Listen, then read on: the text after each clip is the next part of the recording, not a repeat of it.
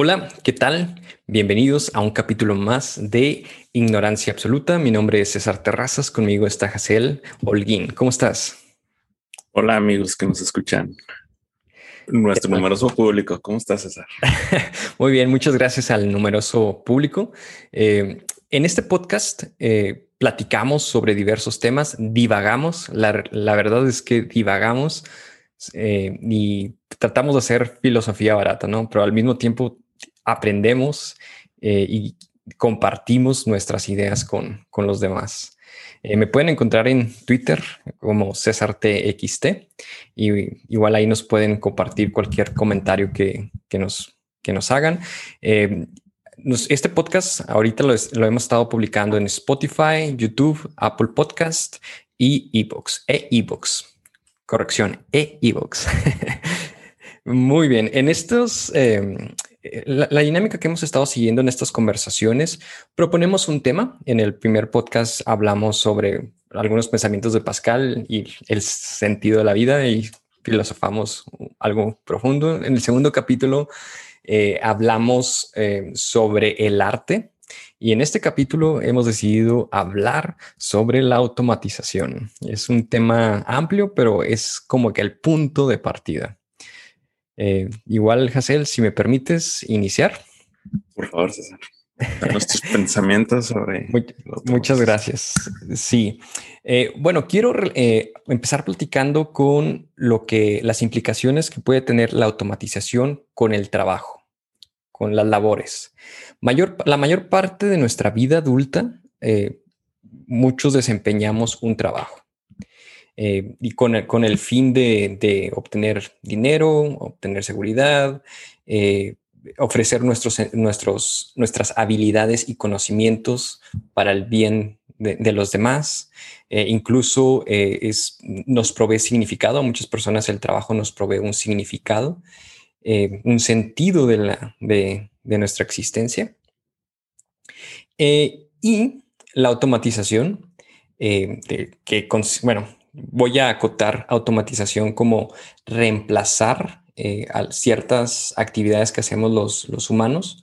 Eh, en lugar de, que nosotros lo hagamos, lo hagan máquinas. Eh, esto tiene algunas ventajas.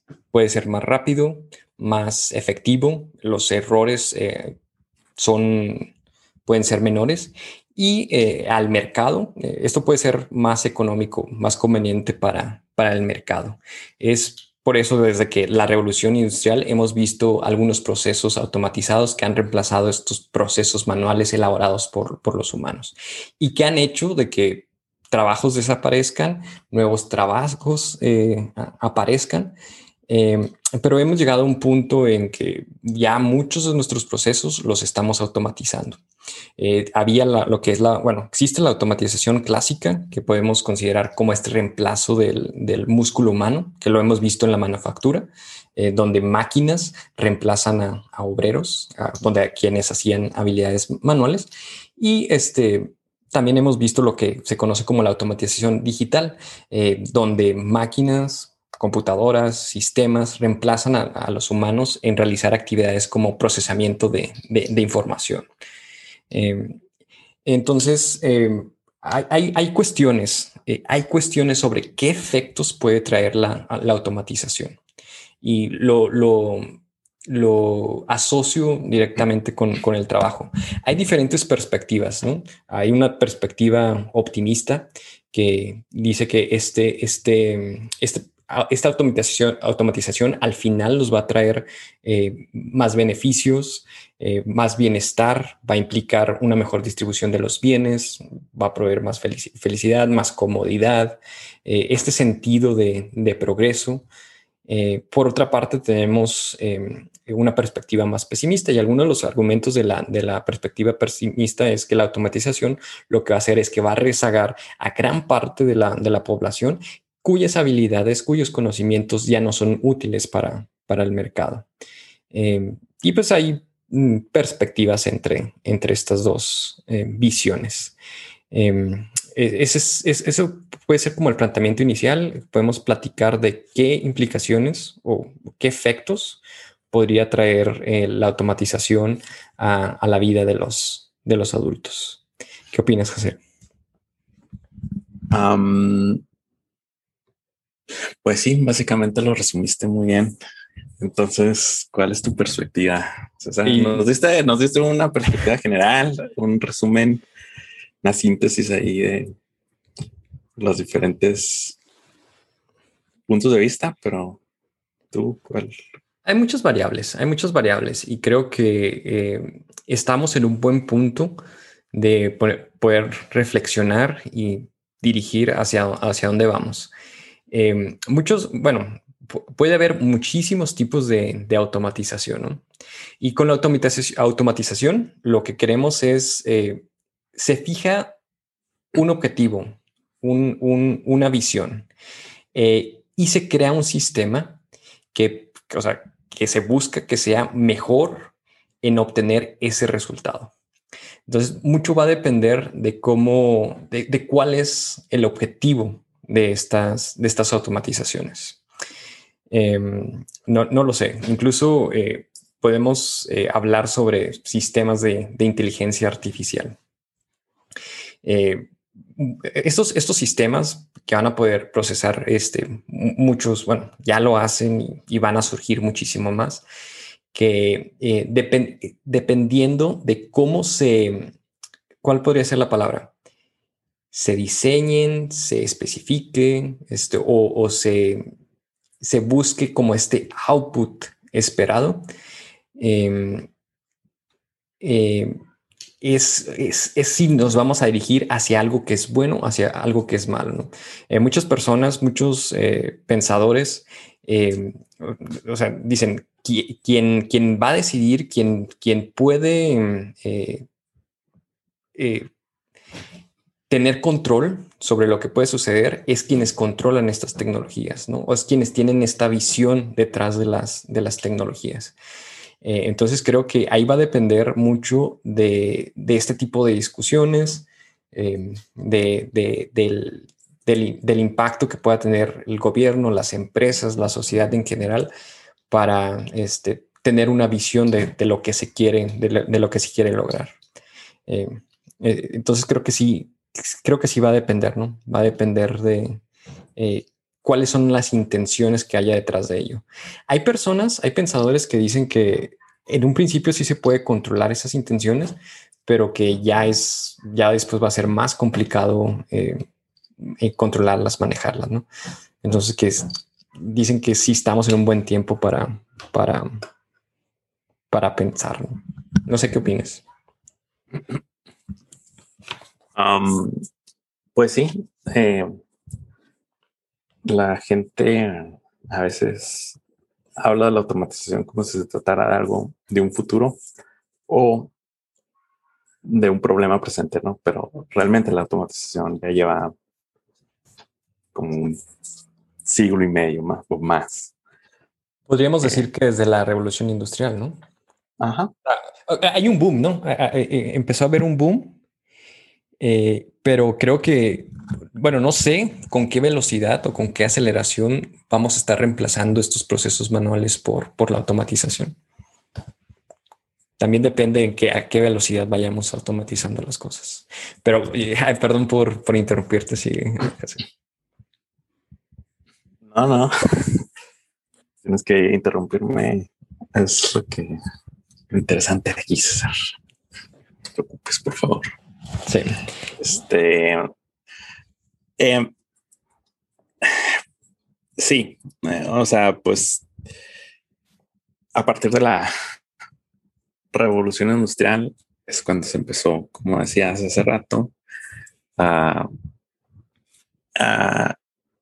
automatizar muchos de los procesos, ¿no? Lo que le llamas la automatización clásica, que era precisamente el reemplazo de la fuerza humana, de los músculos humanos por, eh, eh, por máquinas. Pero no estoy tan seguro que eso sea totalmente cierto, puesto que gran parte de la una de las industrias que se empezó a automatizar eh, en un inicio fue la industria, por ejemplo, de la del tejido, ¿no? El tejido eh, y de la costura y ese tipo de cosas. De hecho, eh, bueno, pues, o sea, eso empezó con precisamente con, con Inglaterra, que empezó a crear esas máquinas. Y en aquella época hubo muchas manifestaciones eh, de los trabajadores que se dedicaban a eso. Y eh, incluso eh, en esas protestas, pues muchos, muchos de esos intentos, hubo muchos intentos de precisamente oponerse a eso, destruyendo máquinas, no era una de las principales formas de protesta. Entonces, que hace rato decías mm, que tal vez una de, de, las formas que tal vez eh, después de que se llega a una automatización, a pesar de que una industria pueda perderse eh, casi enteramente eh, en la labor humana, que sin embargo surgen nuevos trabajos, ¿no? Pero eh, en los casos que conocemos, eh, ¿qué son, por ejemplo, esos nuevos, esos nuevos trabajos que surgieron a partir de eso? Bueno, por ejemplo, los desarrolladores de software es, puede ser un, un ejemplo, ¿no? Con nueva tecnología han surgido eh, nuevos, nuevos trabajos. Puede ser. Hace 200 años no existía el, empleo de desarrolladores de software. Bueno, pero ya ahí estás adelantando demasiado. ah, tú, ah, tú te, eh, perdón, tú te referías a, a, esa época en la que empezó el reemplazo de, de tejedores manuales por, por máquinas en la industria textil. Bueno, ah, no sé, yo creo que en ese momento no hubo eh, eh, mm, algo importante. No sé si ah, mm, también hay que, pensar que esas máquinas que reemplazan pueden hacer un trabajo más rápido, pero a lo mejor siguen teniendo la necesidad de una intervención este, humana. Eh, puede que en vez de ser tejedora, pues, eh, pues se cambió a una, una, persona en vez de ser tejedora, pudo haber cambiado una persona que operaba una máquina de ese tipo, ¿no? Que a lo mejor no se necesitan ya muchísimas más personas para manejar la misma cantidad de personas con las que se tejían. Este, a lo mejor no es la misma cantidad que las personas que se necesitan para operar esas máquinas en ese tiempo, ¿no? Exactamente. Entonces, a lo que voy con esto, bueno, y aquí estoy haciendo un poco de defensa o de crítica a la automatización. ¿eh? Porque pues yo me gusta ser pesimista aquí. Muy bien. Ah, eh, antes de que des tu, tu opinión, la perspectiva pesimista siempre debe ser bienvenida. No sé si ya lo dije, si ya lo comenté, pero siempre debe ser bienvenida. Eh, porque debería, debería. Eh, y no sé si ya lo, lo, mencionaste aquí en este podcast, pero habías comentado de que tendemos a ser muy optimistas, ¿no? Eh, y con este optimismo nos puede cegar de las posibles consecuencias negativas que puede tener algo.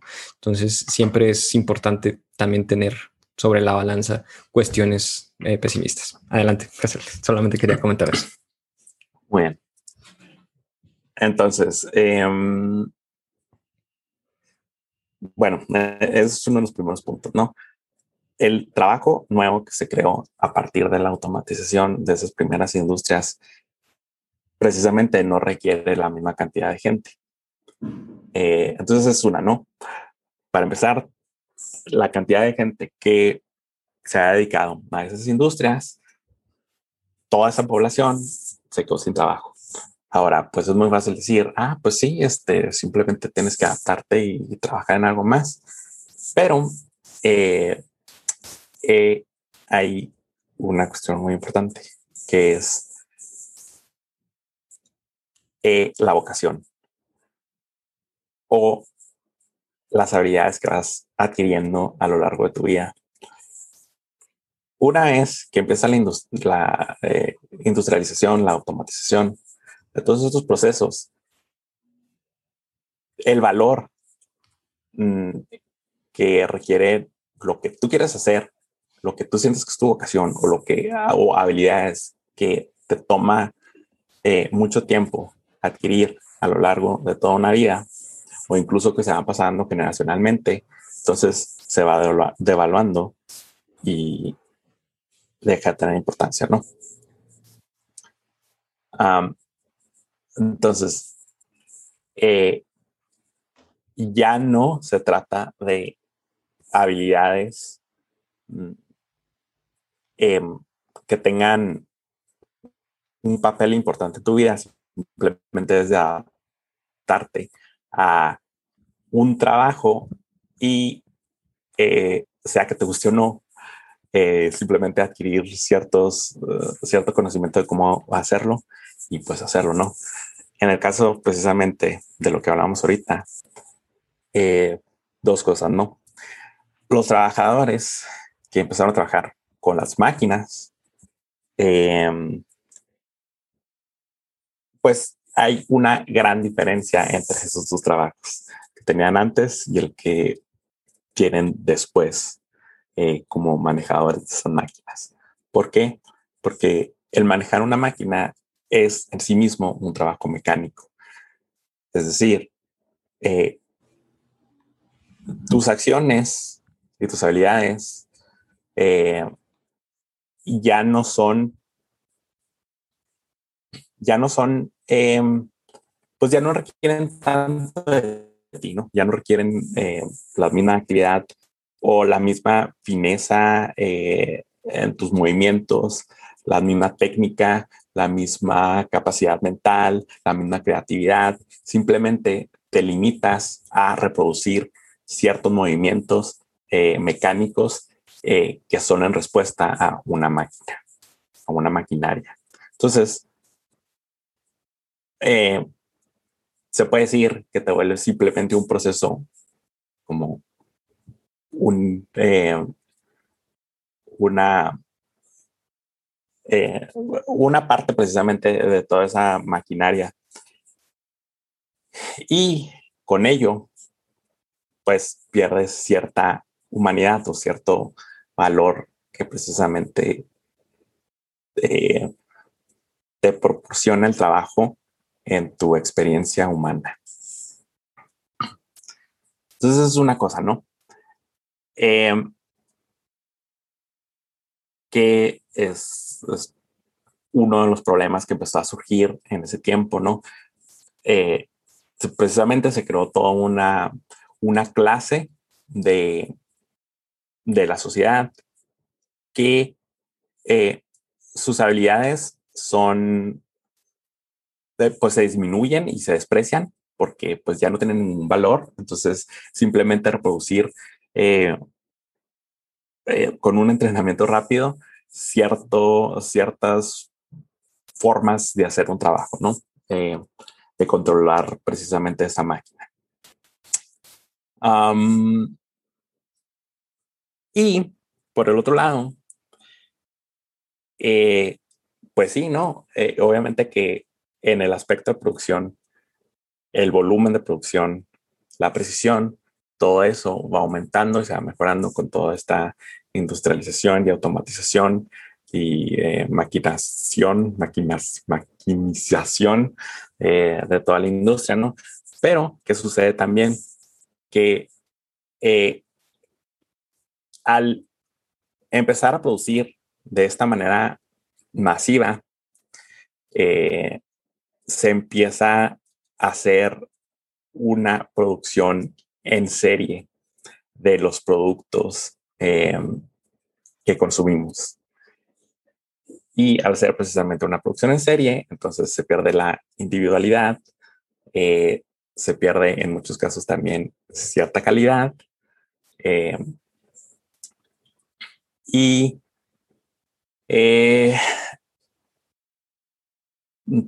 pues sí, no, o sea, hay también algo que sufre en los productos que consumimos y nosotros como consumidores eh, de, ese, de todo ese proceso eh, que se ve, se un poco pues disminuido o,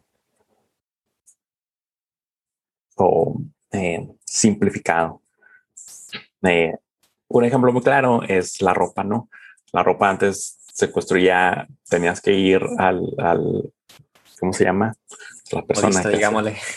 sí, a la persona que hace los trajes, eh, tomar tus medidas, tener que hacerlo para ti específicamente, eh, este, y precisamente como vas a invertir cierto dinero en, en, en ese producto, pues entonces lo hacía, se producía en base a tus gustos, en cierta calidad, porque tenía que durar bastante. Y pues ahora ya no es así, ¿no? Se produce ropa eh, genérica y en serie que se basa en medidas que simplemente tienen que cuadrar con ciertos, eh, cierta media de los cuerpos humanos y, y pues ya no, o sea, sí, tienen mucho de dónde elegir, pero sigue, sigue siendo simplemente un producto de una serie infinita eh, que no tienes varias series y de ahí eliges, pero no no, no es el mismo nivel de individualidad que tenías antes. Esos son dos aspectos, ¿no? Interesantes que hay que ver ahí. Bueno, retomando un poco sobre eh, qué, qué significa el empleo, y, empleo me refiero a tú ofrecer tus habilidades, eh, tus conocimientos al mercado, eh, por lo que obtienes una remuneración, porque tus habilidades ah, o tu conocimiento tiene un valor. Y hago hincapié en la palabra mercado, ¿no? Porque tiene un valor para, para el mercado. y muchas veces pues nosotros eh, trabajamos con la intención de obtener dinero y que el dinero nos dé cierta seguridad de satisfacer necesidades básicas y que la automatización para muchos implica em, una amenaza hacia el, hacia el, hacia el empleo. ¿no?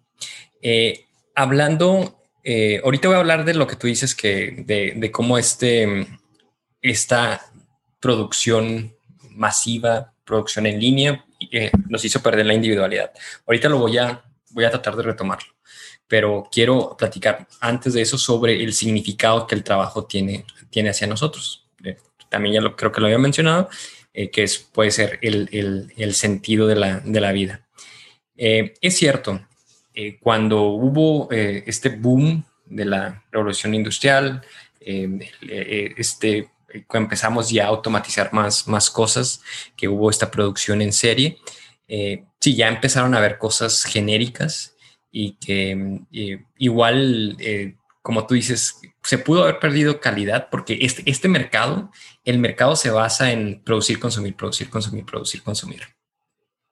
Eso es como una manera en que nosotros hemos visualizado el progreso.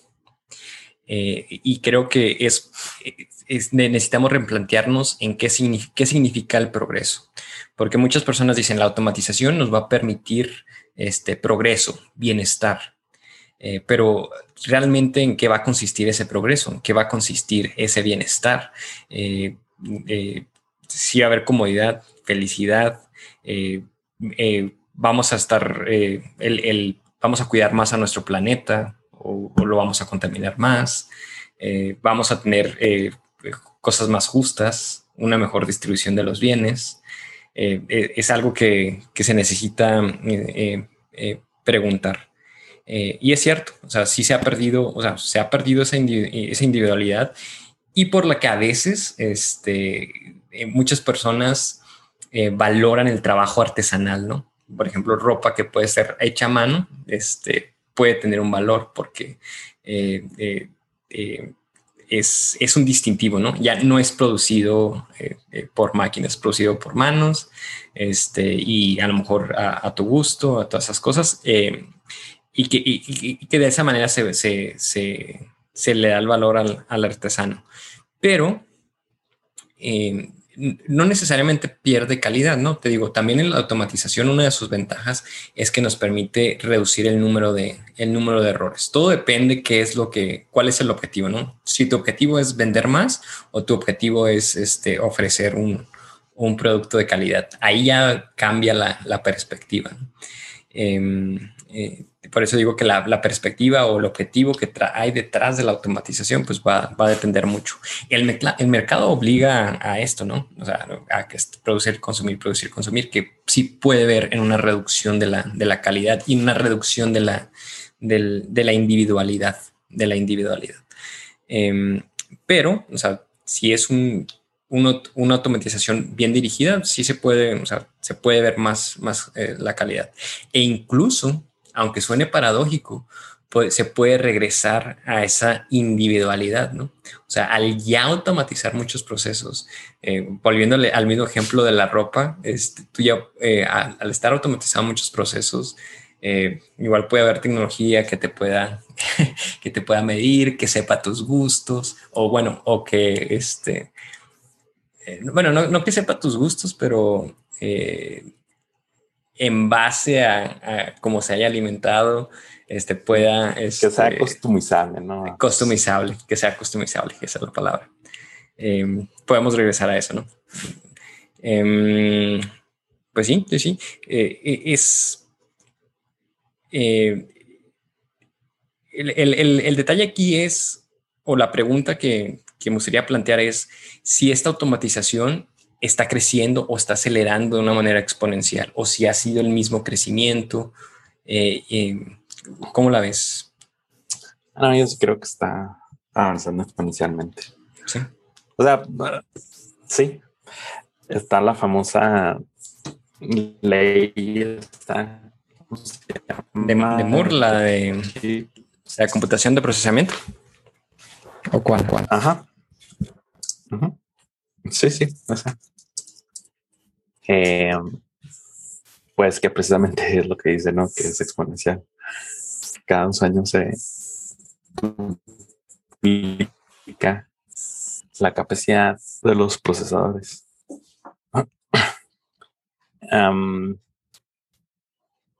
bueno, entonces. Sí.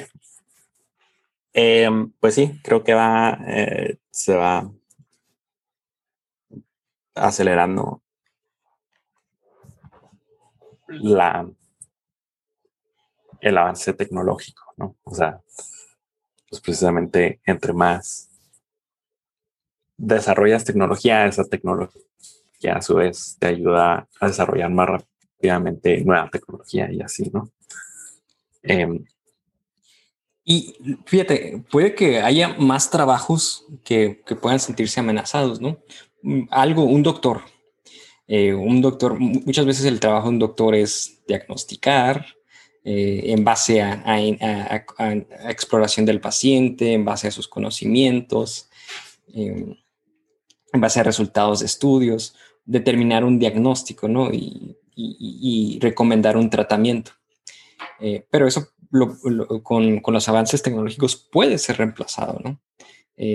o, un contador o un abogado incluso, eh, ya meter cuestiones de, justicia a, procesos eh, automatizados. Eh, o sea, muchas de las profesiones que, actualmente son valoradas, un doctor es valorado actualmente, un abogado es valorado también, incluso los desarrolladores de software son, son valorados, pero estos, procesamientos o esta automatización digital, que es el procesamiento de información o del pensamiento humano, pueden, o sea, eh, pueden estar en, amenaza, ¿no? Eh, e, estos, estos empleos. La, pregunta sigue siendo qué efectos puede haber y si va a haber una transición, como la, como la hemos visto en, en automatizaciones pasadas, de eh, tu empleo evoluciona a ser, en vez de ser el, tejedor manual, a ser el operador de la máquina que teje. ¿Qué transición va a haber en estos, en estos casos? Y si va a haber transición, ¿cuál va a ser el, cuál va a ser el costo. Eh, y igual qué cambios sociales puede, puede traer esto. Son, son, son preguntas amplias este, que, que, no vamos a poder responder en un, en un podcast de una hora y nosotros no somos expertos ni tenemos conocimientos que nos, nos permitan ofrecer una respuesta, pero que son preguntas que ya alguien se, se debe, que ya alguien se tiene que estar eh, planteando seriamente. Ah, bueno, o sea, sí, ¿no? Eh, sobre eso que decías de los doctores y los abogados y demás. Hay en la sociedad en la que estamos, valoramos mucho más el trabajo intelectual que el trabajo físico. ¿No? Eso entrada. Y también es cierto que el trabajo físico es el primero que puede ser automatizado. Actualmente, la industria más próxima que está o que se ve más amenazada y que puede ser totalmente barrida por la automatización es precisamente eh, pues los conductores, ¿no? Los, del transporte.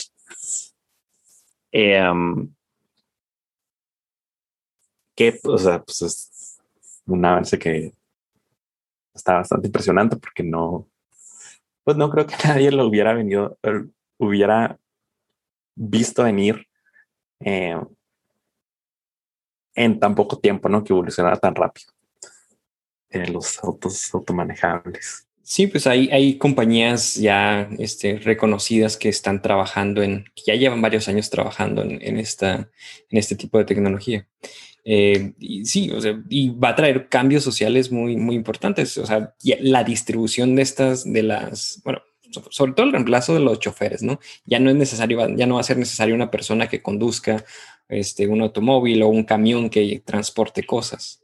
Eh, y puede que se, bueno, puede que se reduzca el, número de accidentes eh, al, al, poder haber más, más, más control. Incluso pueden ir a velocidades más, más rápidas si hay este, eh, cierto control sobre, sobre eso. Em, bueno, no sé si, no sé cuándo dices de que no lo veían venir. Bueno, se ve venir porque en los últimos años, porque ya las empresas han, eh, estas grandes empresas, em, Google, eh, Tesla, eh, que son los dos que se me vienen a la mente, creo que hasta Apple, em, han, han, estado anunciando estos, estos avances. ¿no? Ahorita la gente respecto a, esa conducción em, automática, eh, hemos visto que en muchas de estas pruebas que han hecho eh, estas compañías ha habido accidentes, ¿no? Eh, y hay personas que dicen, hijo, en, realidad em, esto va, va, a traer más, más accidentes, pero lo que no estamos visualizando es que estas son pruebas, ¿no? Y si hay, va a haber accidentes, ¿no? Va a haber accidentes lamentables, em, pero que si lo comparamos quizá con la conducción eh, hecha por personas, eh, en realidad puede ser, puede ser menor, ¿no? Y esta conducción puede ir eh, mejorando. También respecto a eso, empieza a haber como dilemas, dilemas éticos, ¿no? De, si se presentan varias situaciones en las que puede haber un, en que la tecnología no pueda evitar un accidente, cuál es, cuál es la que tiene más valor, ¿no? O sea, si nos presentamos entre dos situaciones, entre atropellar a un anciano y atropellar a un, a un niño, este, ¿cuál, ¿qué decisión debe tomar este, la, el, el, carro automatizado, ¿no? Ya empiezan a haber estas implicaciones em, o estos dilemas morales, podríamos clasificarlos. Em, que incluso ya había un, un, test que te había compartido, ¿no? Este, de que te presentan varios casos y, y cuál crees que debería, eh, de estos dilemas éticos eh, o morales, cuál debería tomar la máquina. Em, pero sí, es, es, un, es, un, ejemplo, ¿no? Es, es un buen ejemplo los, la, eh, estos carros ya, estos automóviles autodirigidos, ¿no? Sin, sin la necesidad de, de, de mucha intervención humana. Sí, pues, o sea, es. Esa es la gran diferencia entre precisamente la primera automatización, la primera ola de automatización, y la segunda no. La segunda intenta hacer una automatización que es absoluta, prácticamente absoluta. Es decir, que está automatizando todos aquellos procesos que en la primera ola eh, requerían precisamente de el factor humano todavía. Em, este, entonces, ahí pues tenemos un ejemplo muy claro, ¿no? ¿Qué va a pasar con todos esos millones de personas que se dedican a eso? Eh, o sea, se van a quedar sin trabajo y luego qué? O sea, no es, no es simplemente eh, una cuestión de decirles, ah, pues dedícate a otra cosa, ¿no? Porque pues no, no es tan sencillo. Una cantidad enorme de gente que simplemente no existe la suficiente em, demanda para poder suplir esos trabajos de toda esa gente.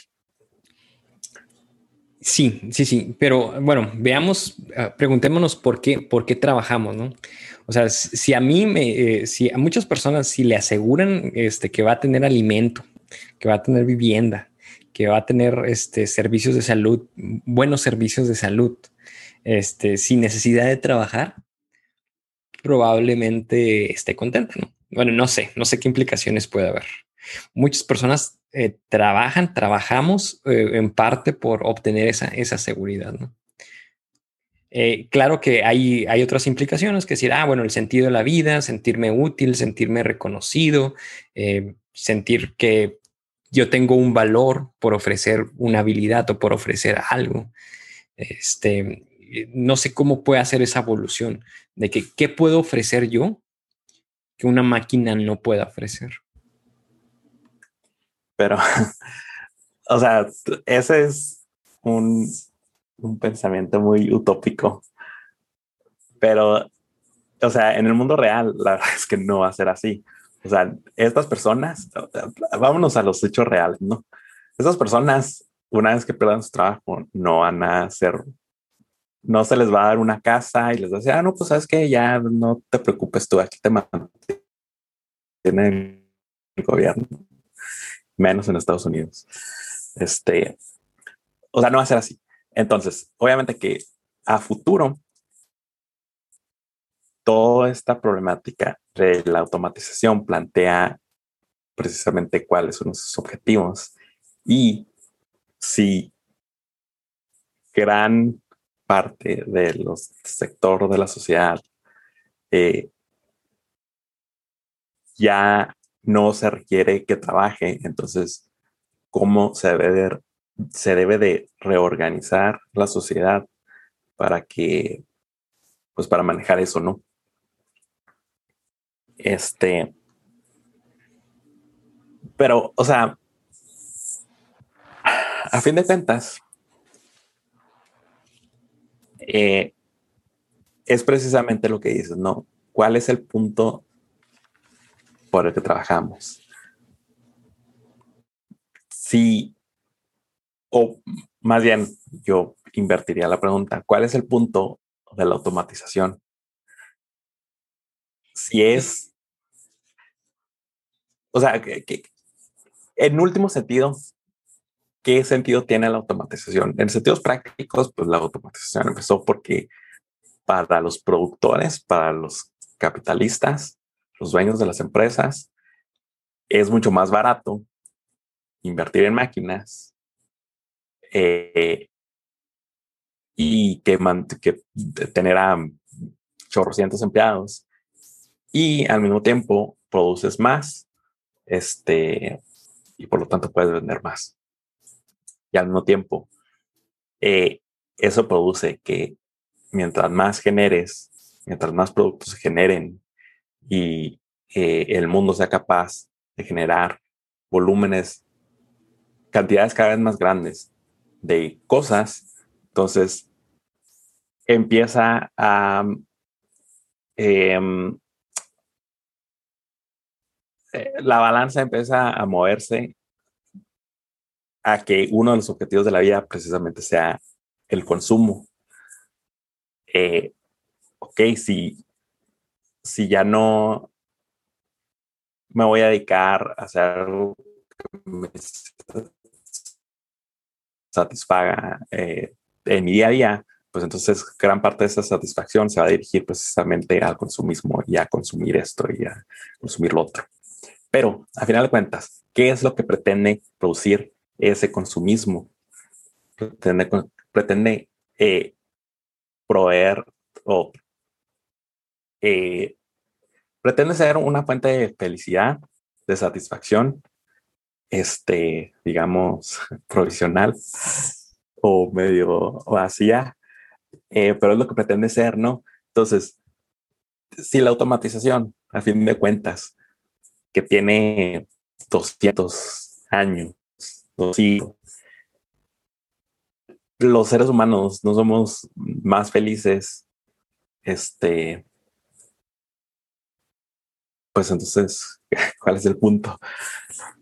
A ver, dame, dame un segundo. Voy a ver si puedo arreglar esto.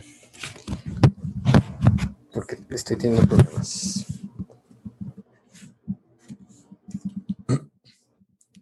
Y una cosa que siempre me llama la atención es a lo que nos dedicamos nosotros, que es que todo el mundo dice, no, es que me encanta hacer software porque pues ayudo a las personas y es una manera de mejorar el mundo y este, pues estoy mejorando la vida de la gente. Y, o sea, no, no, no entiendo cómo es que la gente no se detiene a pensar si eso es verdad. Lo tomamos simplemente como una, una verdad da de que lo que hacemos en el software realmente está mejorando el mundo, está haciendo más fácil la vida de las personas. Eh, por ejemplo, algo, una cosa muy que tiene mucho para, paralelismos precisamente con la industria del software es la industria de los electrodomésticos. Toda la filosofía y el argumento de venta de los electrodomésticos es que precisamente ya no te vas a tener que dedicar al cuidado de la casa y vas a tener un chorro de tiempo y por lo tanto vas a ser más feliz porque vas a tener un chorro de tiempo para ti y para las cosas que te gustan y ya no, o sea, la casa se va a mantener sola. Este, pero ¿cuál es la realidad? A pesar de que gran parte de los labores de la casa hoy en día están automatizados o parcialmente automatizados,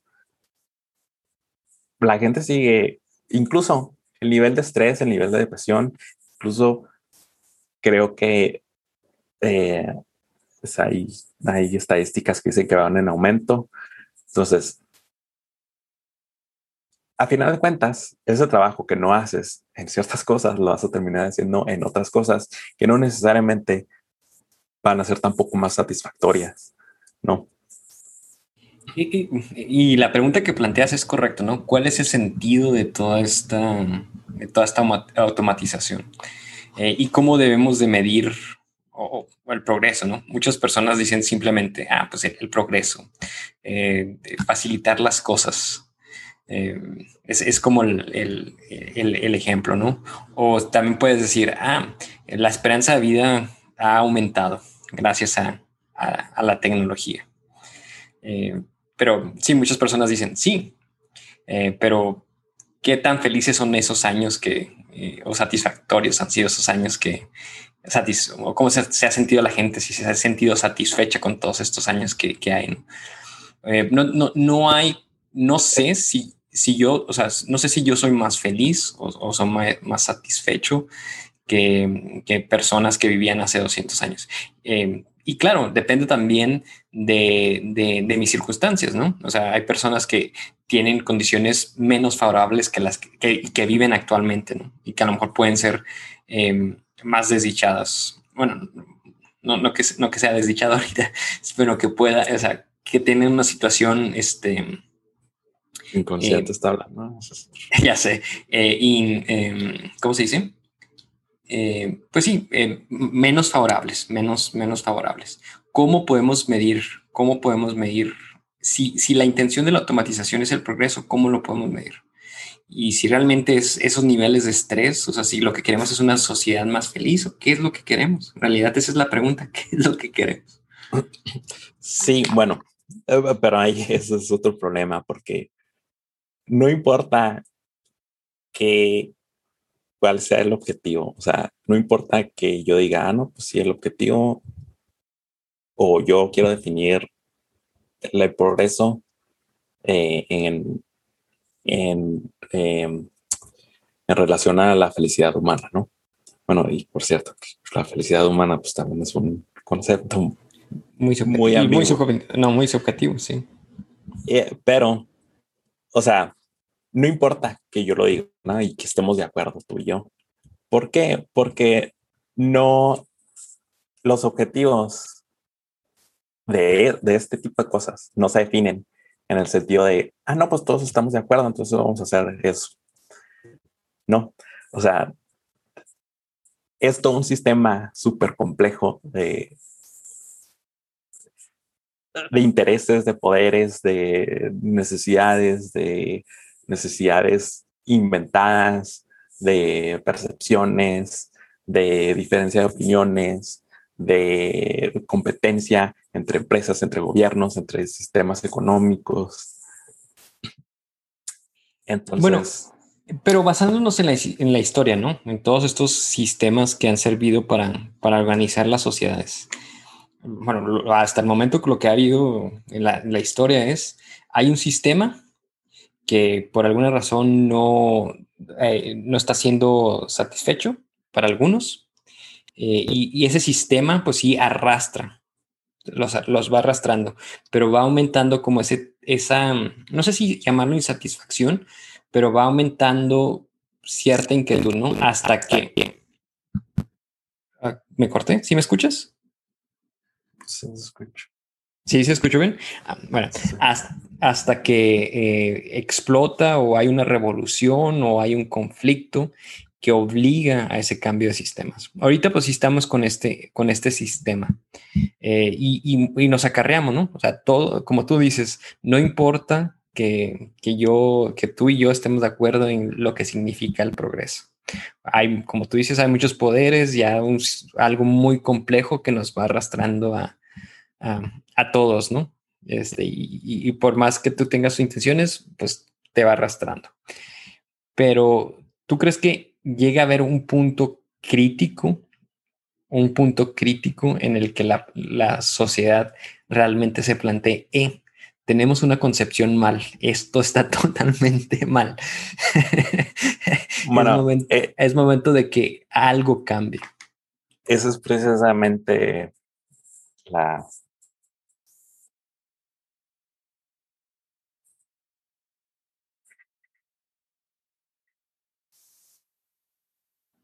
Eh, pero te perdí, te perdí. No, no, ah, escuché Tu, última, tu, última intervención. Y será lo más importante, el punto clave. Eh, no, que precisamente esa es la lectura que hace Marx sobre la historia, la eh, dialéctica histórica. Que, que la historia precisamente se mueve en ese sentido de lucha luchas sociales eh, y que eso produce nuevos sistemas sociales y así va avanzando, ¿no? Así es el, así es como se va moviendo la historia. Y precisamente un punto clave, precisamente, de la filosofía de Marx será que hemos llegado a un punto histórico en el que la industria y la automatización, precisamente, nos permite o para sustentar a todo el mundo y que por lo tanto no hay una necesidad de, eh, de ese de, esa mm, división del trabajo en, en muchas maneras, ¿no? O, de, que exista una clase pobre y una clase rica, etc. Em, y que pues eventualmente precisamente el, el sistema capitalista iba a venir a su fin porque precisamente el mismo sistema que produce ese movimiento histórico, eh, pues iba a traer la superación del mismo sistema capitalista. Ahora,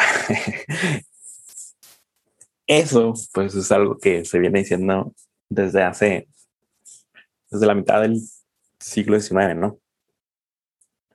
Y no ha pasado. Entonces, hay un punto de quiebra, pues ese es el gran misterio. Esa es, la cuestión. No, y si el punto de quiebre eh, sí nos permita o, es antes de, que tomemos muy malas decisiones, eh, hay eh, visiones muy catastróficas, ¿no? La visión de que vamos a, eh, afectar mucho el planeta, de, tal manera que va a haber una crisis climática, una situación de, bastante afectación, de, afectación ambiental. Entonces, eh, esa es una, pregunta, ¿no? Que puede extinguir incluso la vida. Es una visión muy, muy, muy catastrófica. Eh, ¿Cuándo podrá llegar ese, ese punto de quiebre? ¿O qué implicaciones puede haber para, la, para la vida, para la vida, sobre todo? Así es. Precisamente una, una frase muy famosa, no creo si la dijo Checo, quién, pero dice que es más fácil imaginar el fin del mundo que imaginarse un mundo después postcapitalista. Pues muy, muy catastrófico, una perspectiva muy, muy catastrófica. Y eh, ahora, también, ya dejando un poco eso de lado, pues también habría que plantearse si realmente es posible que esa utopía se obtenga por medio de la automatización. O sea, digamos que logramos automatizar todas las industrias, ¿no? Y todo el trabajo. Entonces, ¿qué, qué queda, eh, qué van a hacer las personas en ese, en momento. ¿No? Bueno, o sea, la pregunta también ahí es si realmente todas las actividades humanas pueden ser reemplazadas. Esa es una, esa es una, gran, una gran pregunta. Si todas las, las actividades humanas pueden ser reemplazadas. Y, y, si llegamos a ese punto, ya hay cuál es la diferencia. Si las máquinas ya pueden reemplazar todas las actividades humanas, ¿qué nos, qué nos hace diferentes a esas máquinas? Sí, esa ya es la famosa cuestión de, eso, ¿no? ¿Qué nos hace humanos y si es posible que las máquinas obtengan conciencia y todo eso. Sí, pues que planteaste el, de, el hecho de automatizar bueno, dijiste automatizar todas las industrias, ¿verdad? No todas las actividades humanas. Pero pues hay, mucho, hay mucho tipo de, hay mucho tipo de industria, ¿no? Incluso industrias que tienen que ver con, con, las emociones o, con las relaciones humanas. Sí, que por cierto, también todo eso ya tiene cierto nivel de automatización, ¿no? O sea, cuidado de ancianos, cuidado de niños. Ah, sí, sí. O sea, todo eso, ¿no? De ya la inteligencia artificial se está utilizando para todo eso, se está utilizando. O sea, ya existen, por ejemplo, programas ahorita, sistemas que están corriendo precisamente que para tomar decisión en casos judiciales, eh, que toman decisiones sobre qué estrategias de lucha contra el crimen se deben de tomar, eh, de que cómo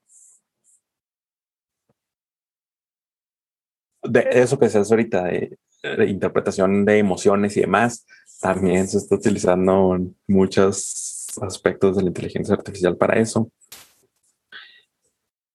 Entonces, llegado un punto, ¿en qué se convierte el ser humano cuando está, cuando es simplemente un engranaje en todo esto y simplemente un, un producto que es, eh, que es traducido a ciertas métricas eh, para ciertas metas, cualesquiera que sean, ¿no?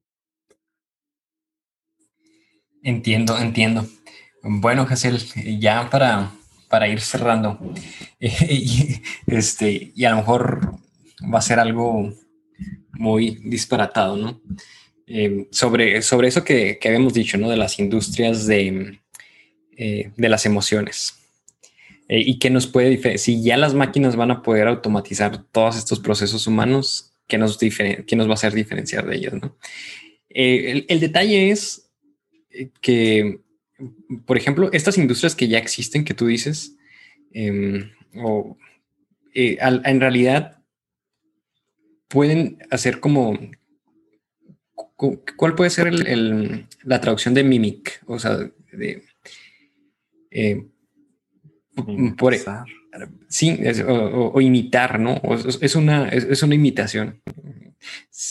Eh, por ejemplo, estos, estos asistentes que tenemos en, en nuestros dispositivos electrónicos como Siri o, el asistente de Google, eh, que, bueno, utilizan voces humanas, que es una interacción como, o que se busca sea una interacción como con, con humanos.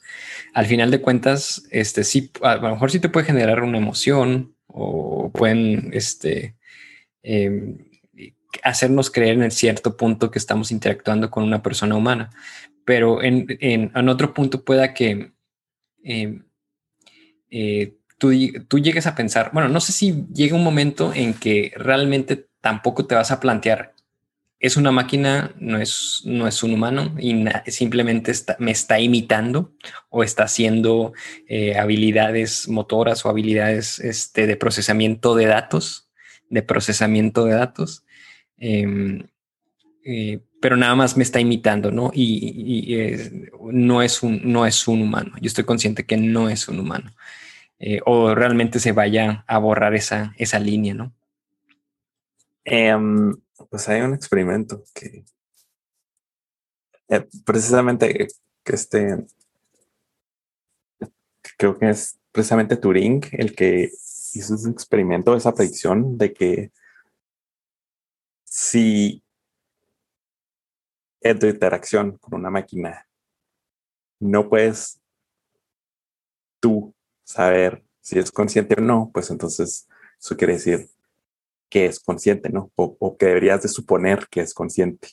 O sea, porque es lo mismo con un humano, ¿no? ¿Cómo puedes decir si otro humano es consciente o no?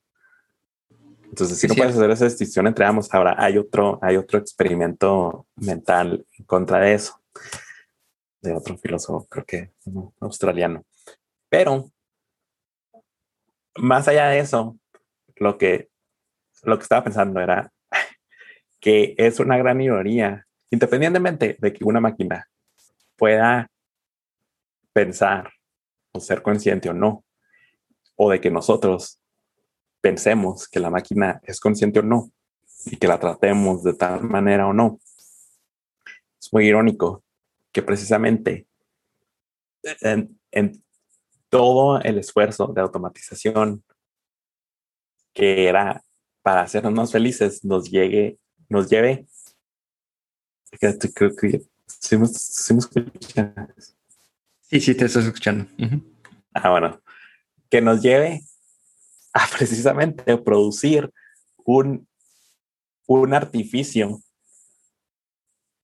que intente eh, llenar ese vacío que es producido al mismo tiempo por todo ese proceso de la automatización, ¿no? Como decías ahorita, ah, pues ahora ya estamos produciendo unas máquinas que nos hablan como si fueran humanos, para que no, intentando suplirnos, intentando eh, producirnos esa respuesta emocional y suplir el hecho, la soledad o, o crear la ilusión precisamente que estamos hablando con otra persona. No. Y pues precisamente que habla, ¿de qué habla eso? Que estamos intentando suplir un vacío de algo que es precisamente producido por los, mismos, los mismos procesos que los generan y que van de la mano. Planteándolo así, si es, si es algo irónico, es algo irónico. Eh, no sé, palabras, palabras finales para concluir. No, no, pues prepárense para el Terminator. Fin del mundo. Destruir todas las máquinas, son nuestros enemigos. Este. Y, ya. Si ven ahí una computadora, quémenla. muy bien, muy bien. Si están escuchando este podcast, eh, si están escuchando este podcast medio accidentado por mis problemas de conexión, em, eh, primero terminen de escuchar el podcast y luego ya destruyen el dispositivo que están utilizando para escucharlo. bueno, que ya se acabó, ¿no? Ya prácticamente ya se va a acabar el podcast, pero pues hasta el último segundo. Perfecto, Hazel. Pues muchísimas gracias. Como siempre, un gusto platicar y, y divagar contigo. Igualmente. que estén bien. Muchas gracias por escucharnos. a todos.